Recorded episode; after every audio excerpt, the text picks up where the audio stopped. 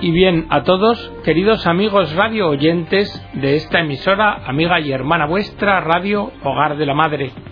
Bienvenidos a una nueva edición del programa El Galeón.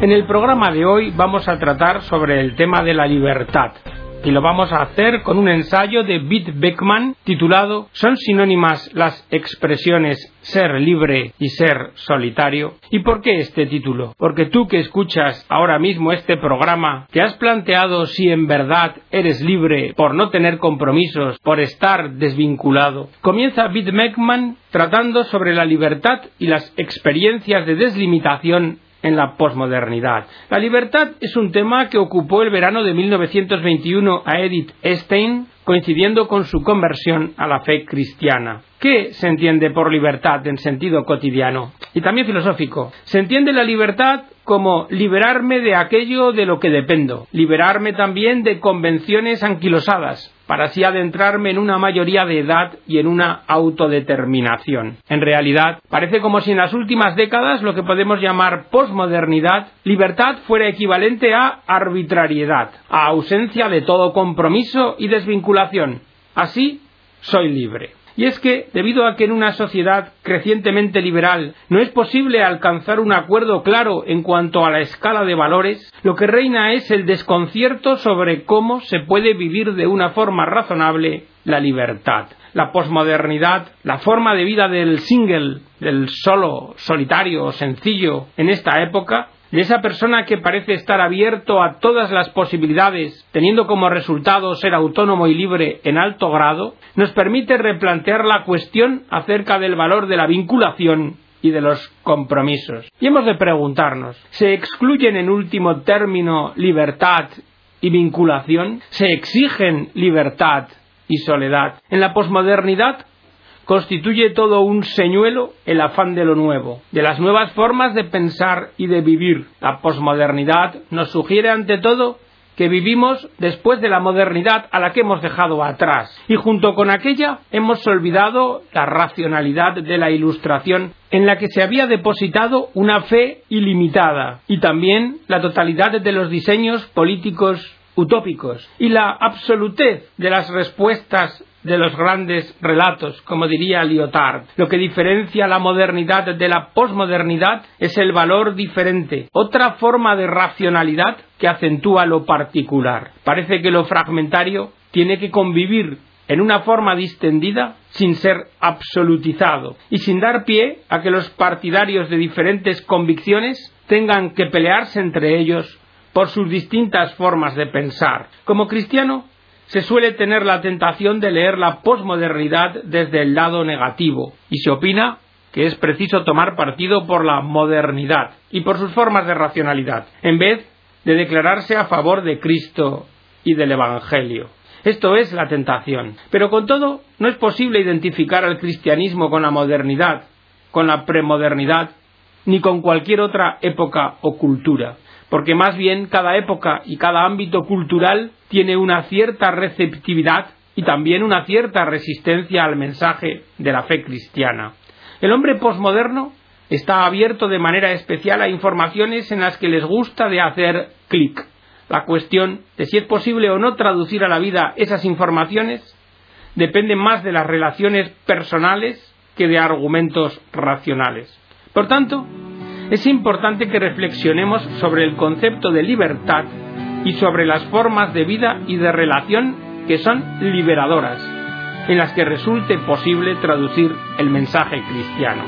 La invitación que ofrece la posmodernidad se refiere a una creatividad en el encuentro de personas, instituciones, culturas y religiones que suele realizarse en una actitud liberal, exenta de violencia, pero también proclive a la ausencia de cualquier compromiso, de cualquier vinculación.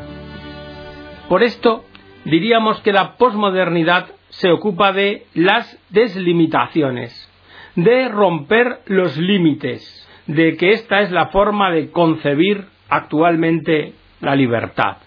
Nosotros, entonces, ante esta concepción, vamos a interpelar a Edith Stein y le vamos a preguntar acerca de esta cuestión, porque ella tuvo experiencias de deslimitación cuando en su vida en el siglo se topó con las limitaciones a las que las mujeres estaban sometidas en el ámbito de la ciencia. Como mujer, Edith tuvo la posibilidad de trabajar como asistente científica de Edmund Husserl, si bien por motivos de orden histórico-social no fue posible que accediera a una cátedra universitaria en propiedad. En cambio, vivió personalmente la falta de límites, la deslimitación de un filosofar que la llevó desde la conciencia inmanente de que todo está dentro de la persona, dentro de sí, hasta la apertura metafísica al más allá, mediante el encuentro con el mundo del pensamiento y de la fe cristianos. Con ello traspasó la frontera de lo demostrable de modo racional al ámbito de una contemplación confiada. Bien, podemos decir que la libertad del single postmoderno, de la persona soltera, sola, que vive eh, básicamente en sí misma, vivida de forma radical, también conlleva en otro plano el cuño de la deslimitación el abandono de lo que le resulta querido, ya sea la patria, la familia, los amigos. ¿Por qué? Porque el single postmoderno, debido a las exigencias profesionales del mercado laboral, resulta cada vez más móvil y flexible.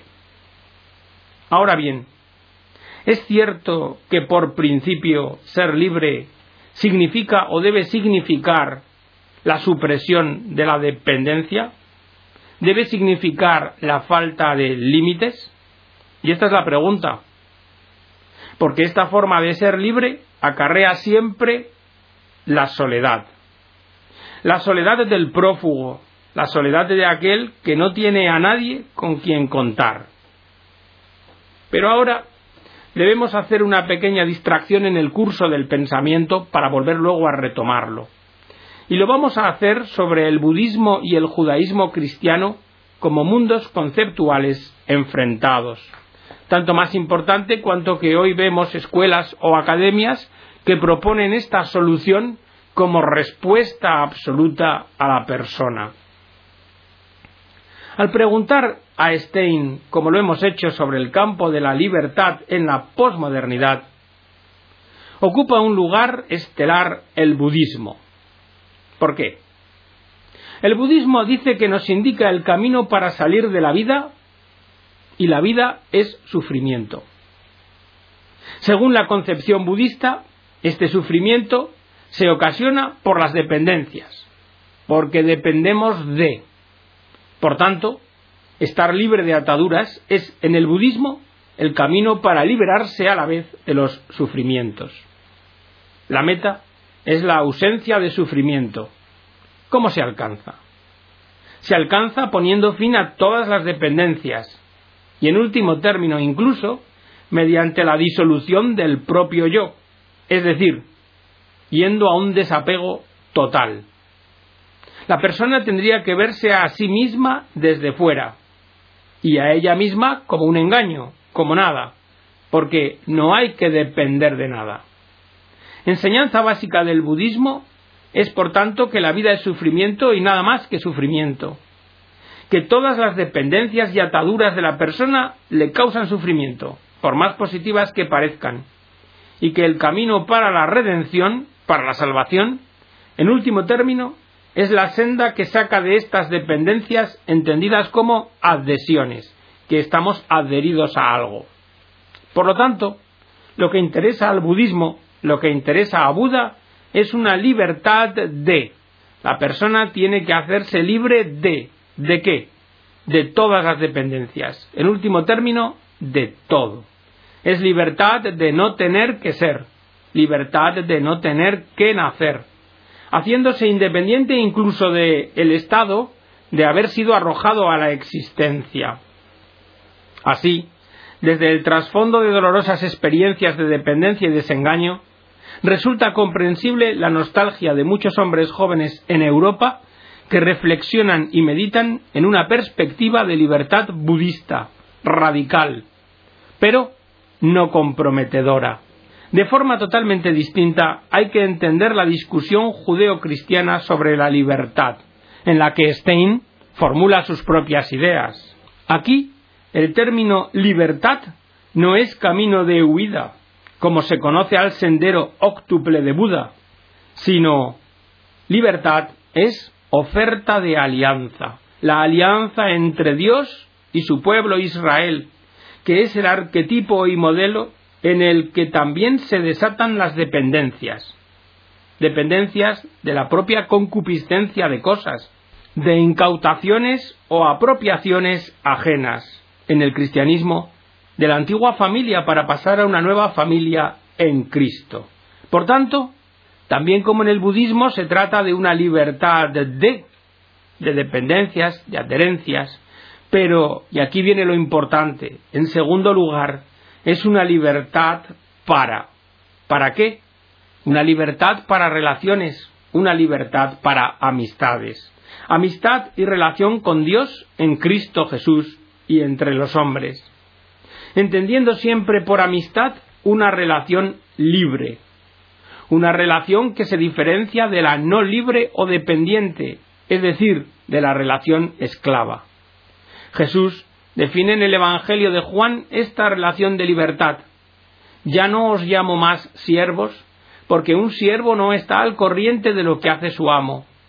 Os llamo amigos, porque os he comunicado todo lo que he oído a mi Padre.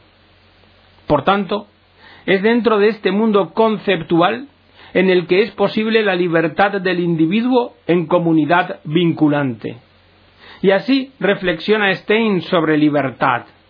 ¿Qué es la esencia de la libertad que es indispensable para las relaciones en amistad, en matrimonio, en familia?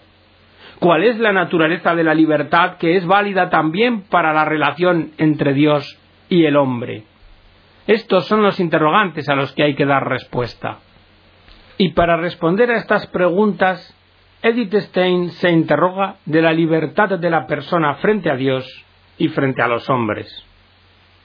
Porque Edith Stein ardía en deseos de captar en profundidad la verdad.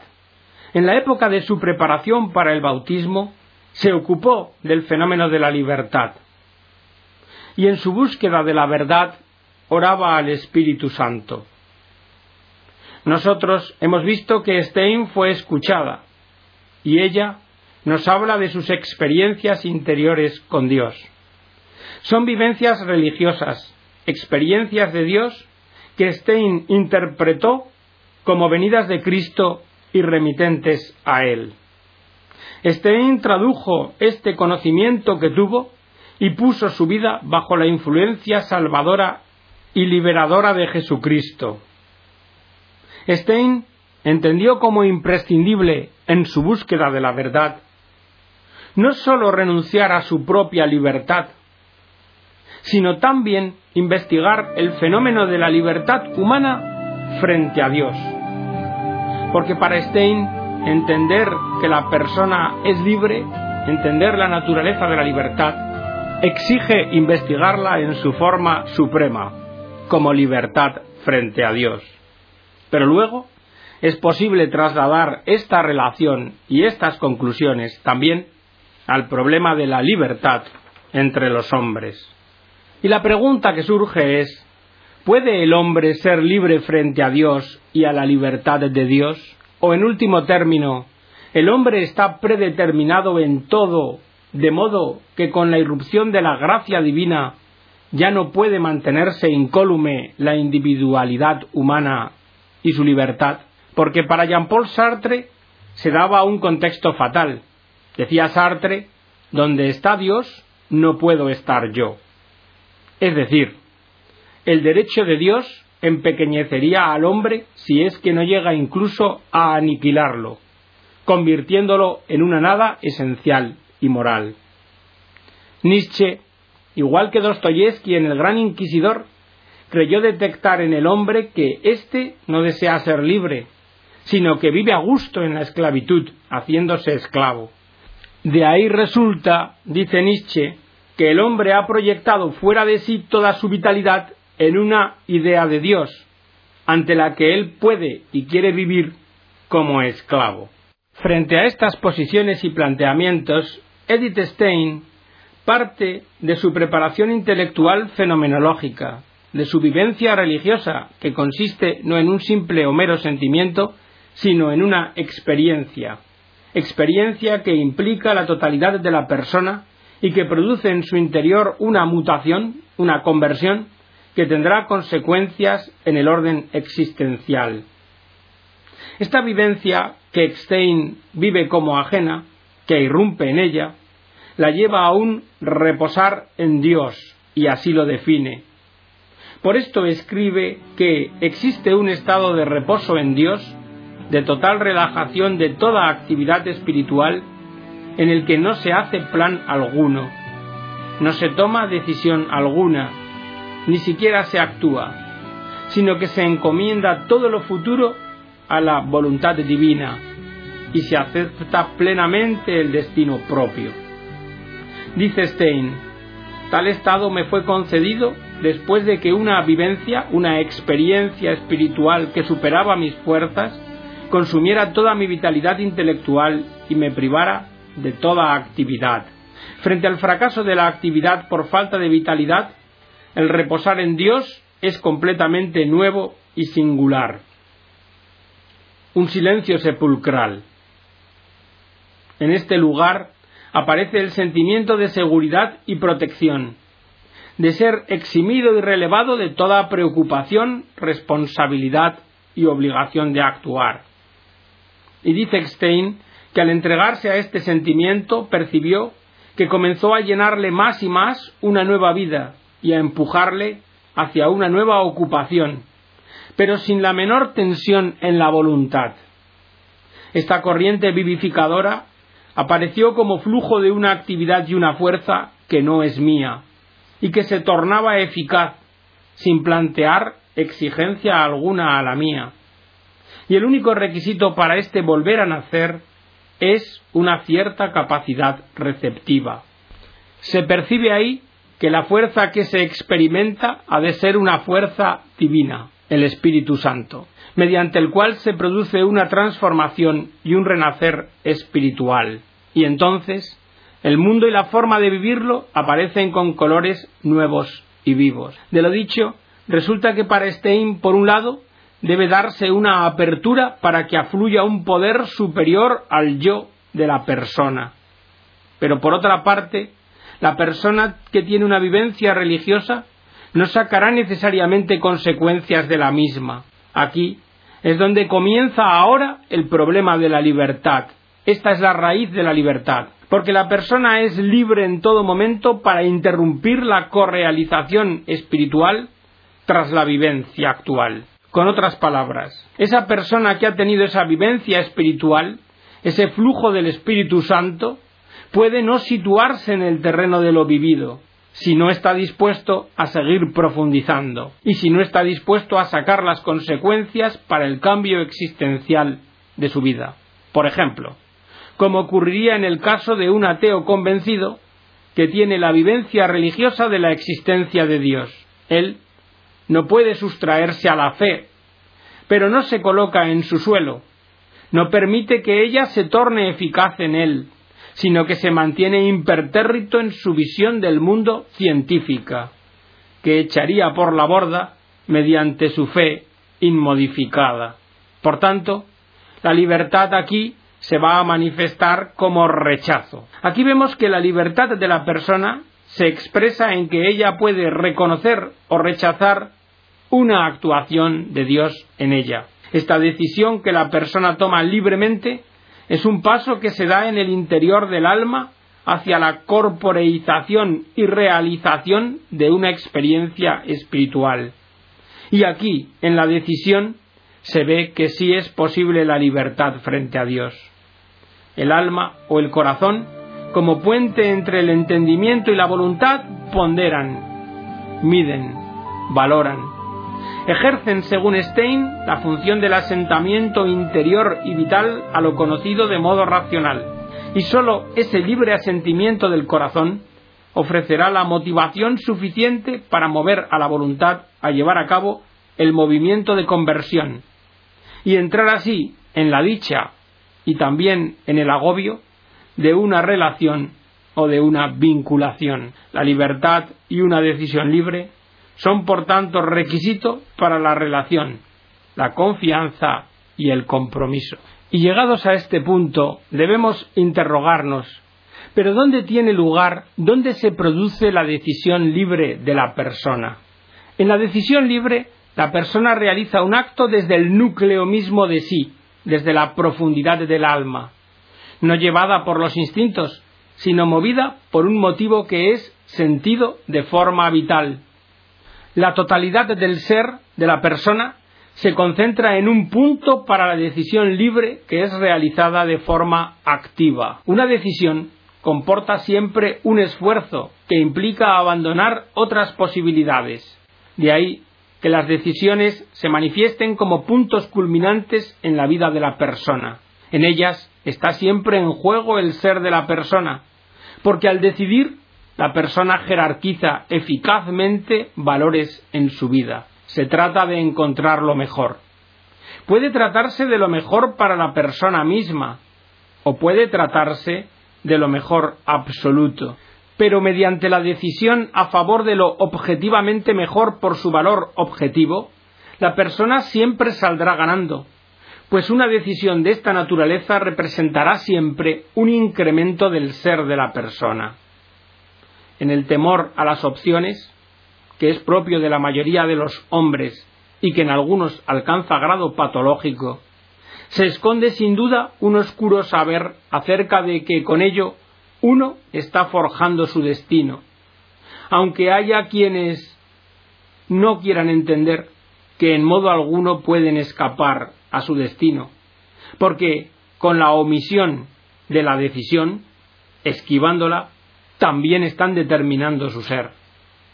Por consiguiente, toda decisión va a implicar incremento o disminución del ser, de la persona, pero si la decisión es una confrontación con Dios, como cuando tiene lugar al decidir ante un mandato de Dios y resolvemos a favor o en contra, entonces lo que está en juego es el ser o el no ser de la persona.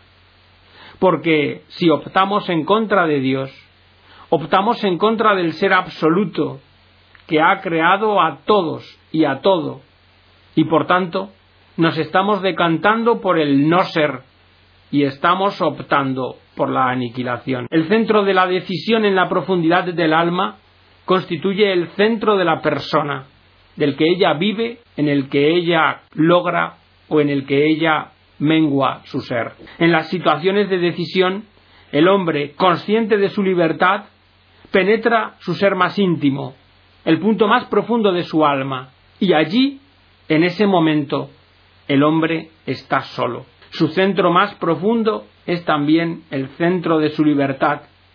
Es el punto en el que puede concentrar todo su ser y señalarle una orientación determinada. No todas las decisiones que toma la persona son iguales. Las de menor importancia o relevancia podrán en cierto modo ser tomadas desde un punto más al exterior de su centro.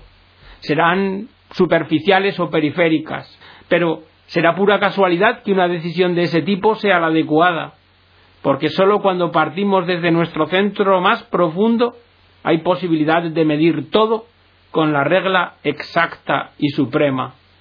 Y después de todo, tampoco habrá sido una decisión libre, porque el que no es dueño absoluto de sí mismo no puede obrar sino inducido, no puede disponer de nada con verdadera libertad. Y vamos a dejar el programa en esta pregunta. ¿Puede el hombre ser dueño de sí mismo hasta el punto de decidir libremente sin dejarse determinar? Os invitamos, queridos amigos, a la próxima edición del programa donde terminaremos de conocer el pensamiento de Edith Stein sobre la libertad de la persona en su forma más radical, como libertad frente a Dios y, por transposición, como libertad en su relación con sus semejantes.